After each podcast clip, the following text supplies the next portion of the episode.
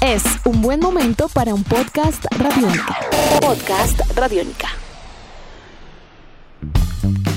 Amigos, bienvenidos a una nueva entrega de En Descarga Radiónica, el podcast, como siempre, tratando estos temas que nos apasionan, nos entretienen y nos hacen la vida más amable. Mi nombre es Diego Bolaños Estrada, arroba Bolanos y Estrada, y como siempre, el día de hoy vamos a charlar con el grandiosísimo e inigualable Iván Zamudio, arroba Iván Zamudio 9 en Twitter y arroba piloto.espacial.3000 en Instagram. Iván, ¿qué más? ¿Todo bien? El grandiosísimo e inigualable es solo para usted. No. ¿O es solo suyo? Iván, ¿qué más? ¿Todo bien? Todo bien, Diego, todo bien.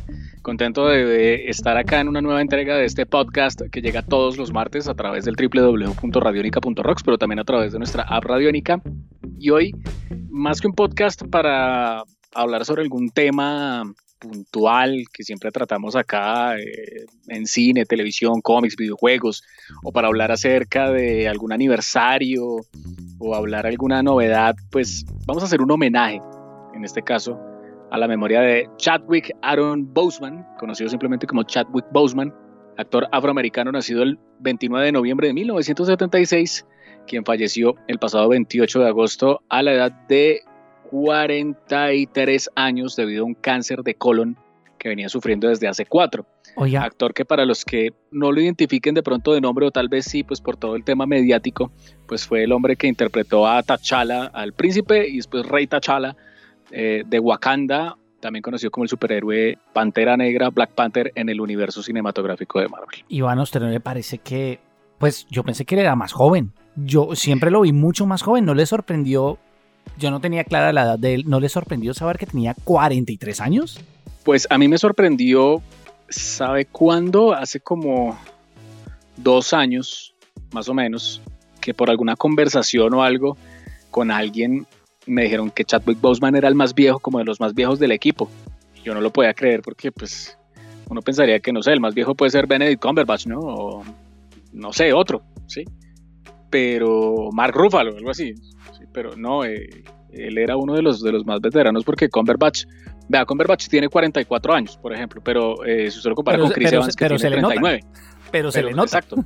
Claro. Entonces eh, sí fue como un tema pues choqueante, ¿sabes? O sea, fue como que nos cogió a todos eh, desprevenidos porque yo en algún momento sí había escuchado algo que él estaba enfermo, pero no pensé que llegara a suceder algo que fuera este crónico, crónico ni mucho menos terminal.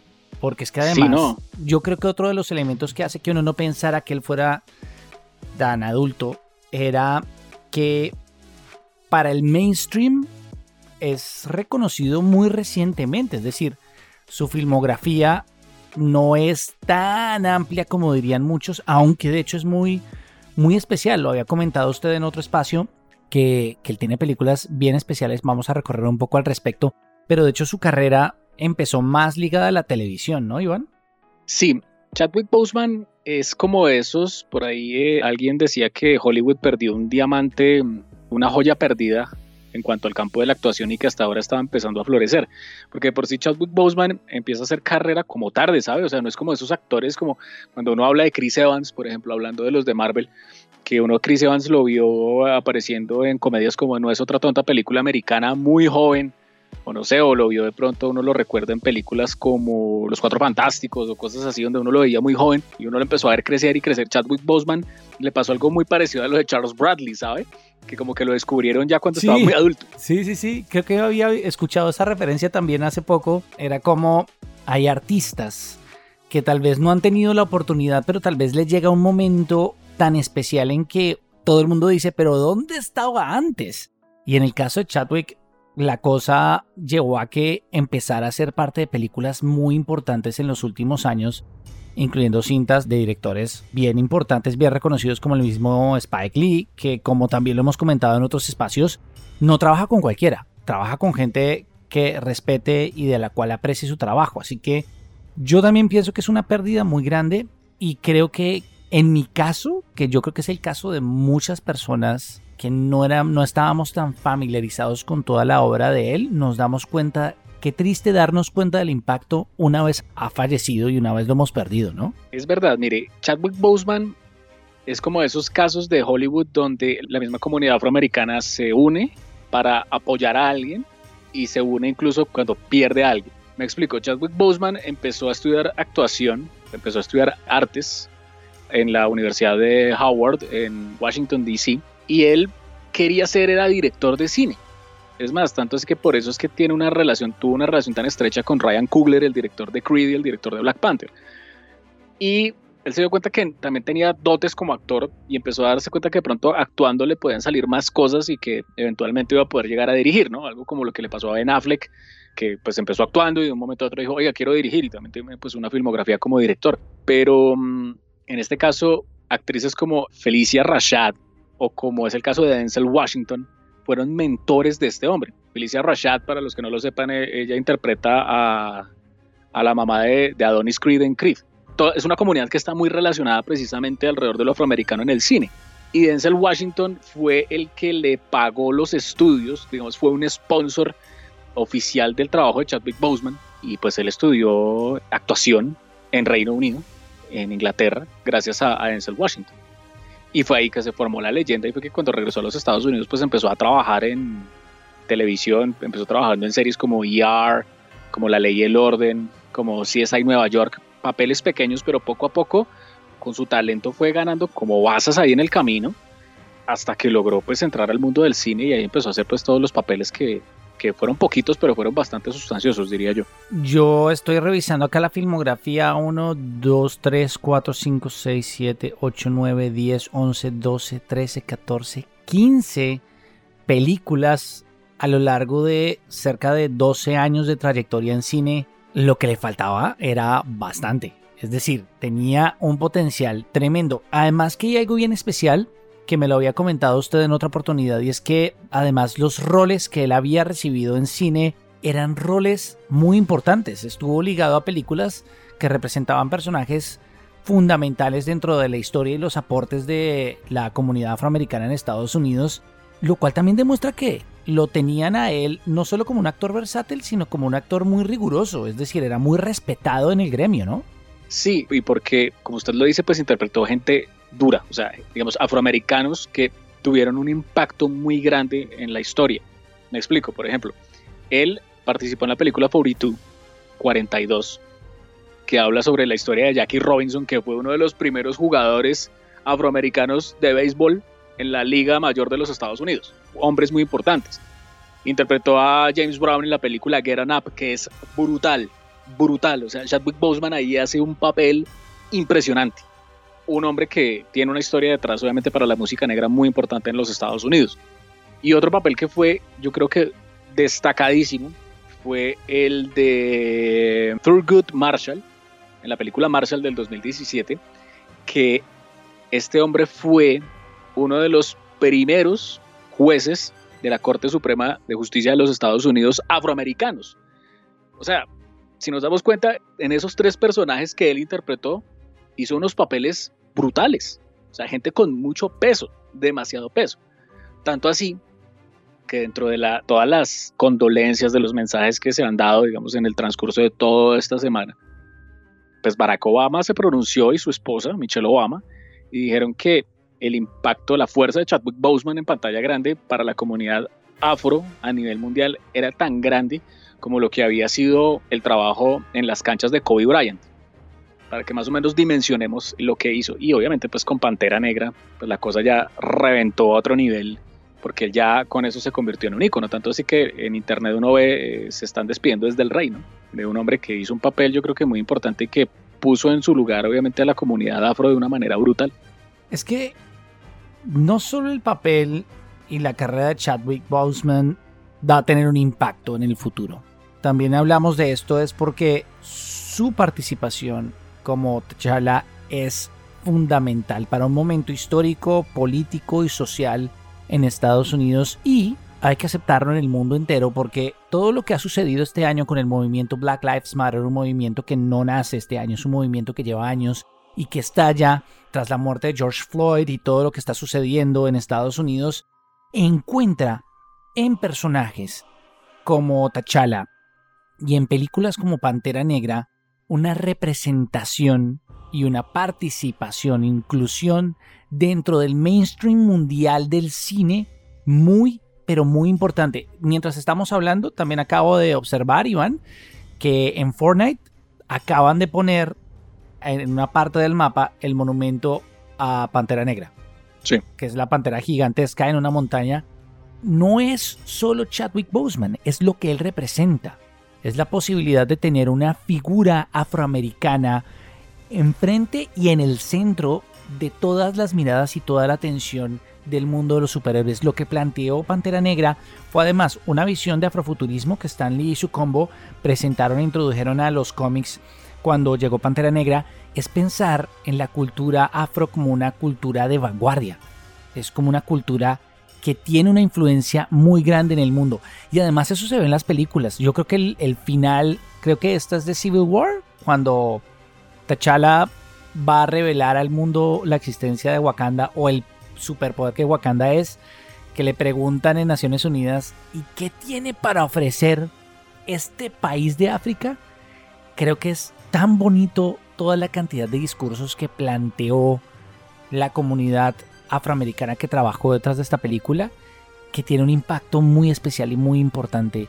Creo que cambia muchas vidas. Muchas personas seguramente que estén escuchando este podcast han tenido la oportunidad de ver en YouTube muchísimos videos varios programas están volviendo a poner entrevistas, están poniendo partes de entrevistas que no habían sido publicadas. Hay momentos en que él, en Sirius FM, creo que es, él llora, porque él Sí. se da cuenta que él es, él se pudo convertir en lo que él nunca había logrado soñar ser. Cuando él imaginaba la existencia de un superhéroe afroamericano, un superhéroe negro que hiciera parte del top, no existía.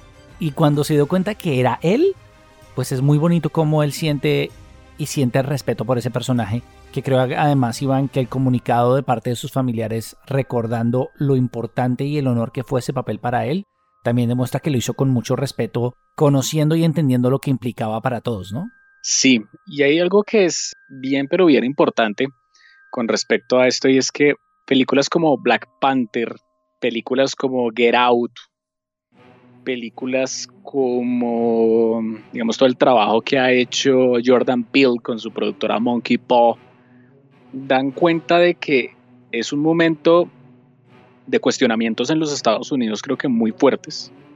Eso asociado obviamente a lo que usted comentaba, lo de George Floyd, de el penúltimo disco en estudio de Body Count, cosas así, donde se ha puesto a reflexionar en verdad sobre la comunidad afroamericana en los Estados Unidos y la comunidad afro a nivel mundial. Pues todo esto, más por ejemplo, cosas como que ocurrieron hace unos años como la serie de Luke Cage, demuestran que el Black Exploitation es un género que fue muy importante en los años 70. Los que no lo sepan, pues era el cine de explotación, que era un cine pues de bajo presupuesto que se hacía muchas películas para generar tendencias y que se presentaban eh, en funciones económicas, pero hubo una corriente derivada que fue pues el Black Exploitation, que era cine hecho por afroamericanos, donde pues aparecieron figuras tan importantes como Shaft, eh, como héroes altamente destacados y Black Panther, Luke Cage, todos estos personajes hicieron, le aprendieron a eso, digamos que se volvió algo como retroactivo, ¿no? Como que estos cómics aprendieron obviamente de esta coyuntura cultural que estaba sucediendo en el cine, en la política, en la sociedad, lo apropiaron y después se lo devolvieron al mundo de otra manera, ¿sí? Entonces yo siento que es como una especie de resurrección del Black Exploitation, pero con una serie de connotaciones y de reflexiones mucho más profundas alrededor de lo que es ser afro en el mundo. Eso es muy pero muy importante. Y que además, pues Marvel se arriesgó con una cosa brillante en el momento en que presentaron a Pantera Negra. Y fue que pues el personaje lo introdujeron en una película como un coprotagonista, ¿no? Sin contar una historia de origen, sin, sin nada de esto, sino que lo introdujeron en Capitán América Guerra Civil. Y de ahí empezaron, de una volverse paralela, a empezar después de volverse a contar dentro de los relatos la historia personal. Y de ahí pues fue Capitán América Civil War, que fue brutal. Después Black Panther, que fue ya la presentación de él como héroe y digamos la, las cosas como van pasando ahí alrededor de su historia, donde tiene que asumir un, el reino de Wakanda después de la muerte de su padre en guerra civil. O sea, todo eso está conectado minuciosamente y como el papel de Black Panther, aunque es corto, pero es muy sustancioso en lo que fue Infinity War y Endgame. No sé, si no hubiera sido por Chadwick Boseman, eso no hubiera sido posible. Y es más, eh, esto ha sido motivos de controversias porque a Chadwick Boseman le dieron a interpretar un papel que, del cual estaba detrás mucha gente. Exacto. Tanto así que Wesley Snipes quiso ser Black Panther en algún momento y no pudo. Este hombre le dieron un papel, yo creo que peleado por muchos y él se lo llevó con méritos. Ahí entendemos por qué queríamos comentar el día de hoy acerca de Chadwick Boseman, acerca de su carrera, recordarlo hoy en este podcast, para entender también la importancia y el impacto que puede tener un papel, un actor, y no solo un papel. Digo, esto en el caso de Pantera Negra, pero hay mucho más que un papel detrás de él. Pero ver cómo toda esa carrera lo llevó a un papel que ha tenido un impacto muy grande, un papel muy importante, y que Iván, yo creo que el problema que deja ahora es que va a pasar a futuro. Tenemos entendido que su última interpretación como T'Challa será parte del What If, dando su voz a la animación que hace parte de Disney Plus, ¿cierto? Y después de eso Sí. será el problema del MCU. Es que eso también es un tema que yo estaba pensando hace como más o menos unos seis meses largos y yo decía, oiga, ¿y qué pasaría si, pues yo creo que esos actores, obviamente Marvel y Disney, pues los deben tener blindados con un montón de seguros y de cosas para asegurarse de que van a estar trabajando a largo aliento en muchas cosas. Pero pues es que eventualmente puede pasar, puede pasar, nadie está exento de esto, nadie tiene comprada la vida. Y pues es que también hay que entender que el universo cinematográfico de Marvel está planteando la creación de proyectos cinematográficos de no de largo aliento, yo diría de larguísimo aliento. Sí, o sea, de, de una cosa que puede durar, pero, o sea, esto, si esto se soluciona con el tema de- del COVID-19, créame que pues y se logran levantar de esto van a haber películas hasta el 2020 lejos más, o sea, más 2030 más. ¿Qué va a pasar con eso?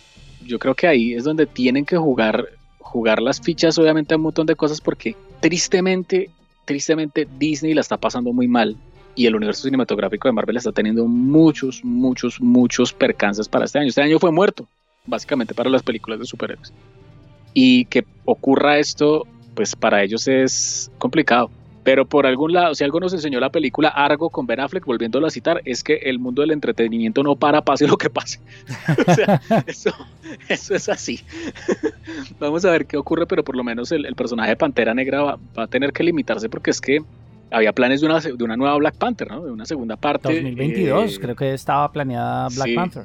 Sí, eso lo iban a reventar y teniendo en cuenta pues que la película ha sido de las cintas que más se ha llevado premios dentro de la historia del universo cinematográfico de Marvel. O sea, contábamos con que había existido una nominación de pronto para Iron Man por efectos especiales, para Avengers por no sé qué, pero es que Black Panther estuvo nominada a todo por el impacto cultural que tuvo. Entonces es una película que ha sido muy importante.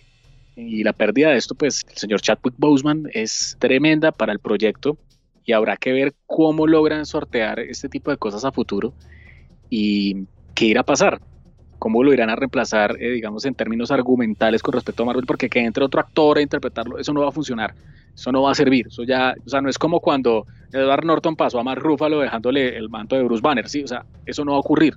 Sí, Exacto, como, eh, narrativamente es un lío. No, es no, un o sea, lío. O sea, eso no va a pasar porque este personaje tiene una serie de connotaciones muy grandes, muy, muy grandes, muy, muy poderosas. Entonces, y además que para los que son amantes de los cómics y, entienden el tema de lo que significa Pantera Negra para las líneas editoriales de los Vengadores, Black Panther es el, número dos de muchas cosas. Sí, es como eh, el equivalente del Capitán América a unos niveles que, de comandancia, de, de, poder liderar, de poder llevar a cabo, de poder mover, de, de poder hacer cosas. Entonces está complicado, está difícil. Esperemos que pues lo puedan solucionar. No es una cosa que esto va a tener respuesta de aquí a final del 2020 esto se va a llegar a solucionar, yo creo que por allá a finales del 2022 eventualmente como se vayan dando las cosas, pero sí es una pérdida muy grande y vamos a ver qué pasa. Si de pronto también estos son campanazos de alerta para decir, oiga, eh, el tema del cine de superhéroes, pues llegó a un punto, un límite, ¿qué va a pasar? Los proyectos van a seguir, vamos a ver qué ocurre. Vamos a ver qué ocurre. Vamos a ver qué ocurre. Sus opiniones recuerden a través de las redes de Radiónica, también nos pueden enviar sus comentarios a arroba Radiónica en Twitter, arroba Radiónica FM en Instagram y en las secciones de comentarios de donde encuentren alojado este podcast. Nos escuchamos en una próxima oportunidad, Iván, recordándoles también a los oyentes que tenemos más podcast dentro del catálogo de Radiónica. Así es, Diego, a través del www.radionica.rocks o a través de nuestra app Radiónica, ustedes todos los martes van a poder encontrar podcast en estrenos. Es nuestro día de la premier de los podcasts en Radiónica, donde ustedes van a poder escuchar todos los contenidos que están siendo desarrollados por el equipo de realizadores de Radiónica. Podcast eh, como Calle Radiónica, Rock and Roll Radio, Tribuna Radiónica, entre muchos otros, todos los martes, repito, a través del www.radionica.rocks. Nuestros podcasts están en radionica.rocks, en iTunes, en RTVC Play y en nuestra app Radionica para Android y iPhone. Podcast Radionica.